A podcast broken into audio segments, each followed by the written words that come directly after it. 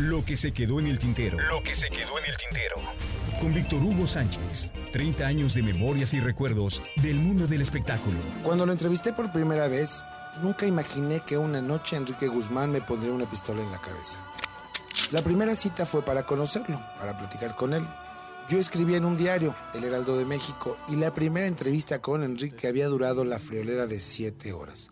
Ahí no más porque pues yo sabía de lejos quién era y lo importante que era su imagen en el medio artístico, pero al platicar con él descubrí que era mucho más. Me había citado unas horas antes de que él saliera al escenario en el Hotel Crown Plaza, donde cumplía una temporada de varios años, de miércoles a sábado, llenando cada noche de público el lugar. Al finalizar el show yo era, por decirlo de un modo, fan del artista, del rey de la noche. Y siempre contigo soñé noche a noche anhelé. La charla siguió en la suite del artista y acabó cerca de las 4 a.m. Todo un personaje, toda una leyenda. El rey de la noche y de mil noches más. En el diario me dieron, como no queriendo la cosa, siete planas enteras para contar su historia, con fotografías y todo.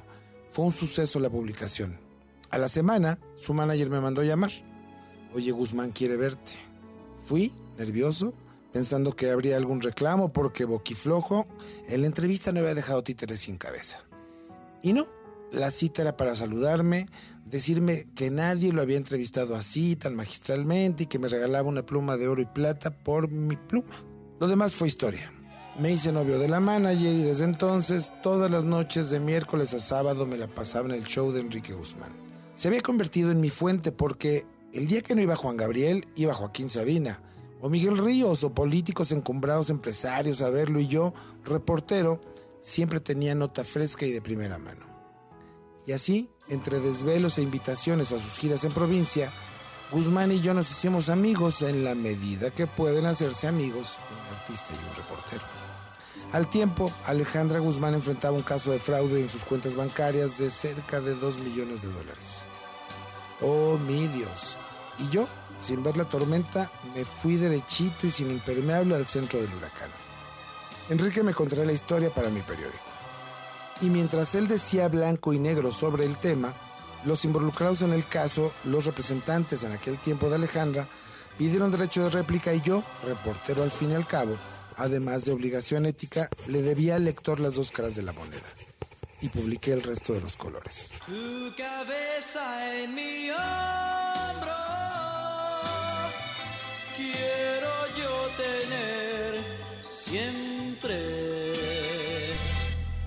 Guzmán quiere verte, me dijo la manager y novia. Fui, tan normal como cualquier otra noche, y no pude hablar con él antes del show, sino me mandó a decir que lo esperara al final. En la suite, que siempre era una fiesta interminable, reinaba un silencio, ahora sí que casi, casi sepulcral. Cuando apareció Enrique me metió a una habitación, me insultó por haber dado réplica a los contrarios, me puso una pistola en la cabeza y amenazaba con dispararle en cualquier momento. Seguramente transcurrieron unos cuantos minutos que yo sentía eternos y escuchaba su voz como adentro de una lata, como en un eco interminable, mientras sentía los golpes de la punta de la pistola en mi cabeza y trataba de decirle algo como era mi obligación como periodista, señor. ¿Muchos huevos? me dijo. No, señor, solo dos. Pero si le piensa jalar, hágalo, le contesté. En ese momento arrojó el arma en la cama, se soltó a llorar y me dijo que gracias a mis notas su hija se había puesto en su contra. Lárgate y no quiero que regreses nunca a mi show. Salí y nadie, de los varios que siempre estaban ahí en sus afters, dijo nada. Nada. Mi cabeza casi estallaba, mis pantalones estaban mojados y yo pálido. Y sin dar crédito a lo que me acababa de ocurrir, me fui caminando por Paseo de la Reforma, quién sabe por cuántas horas. Tengo 54 años y en los últimos 33 he sido reportero de espectáculos, relaciones públicas de famosos como Salma Hayek, Arjona, Televisa. Y sí, de estas tengo muchas, muchas más historias.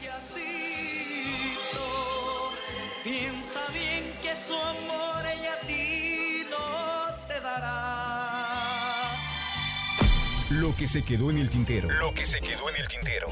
Con Víctor Hugo Sánchez. 30 años de memorias y recuerdos del mundo del espectáculo.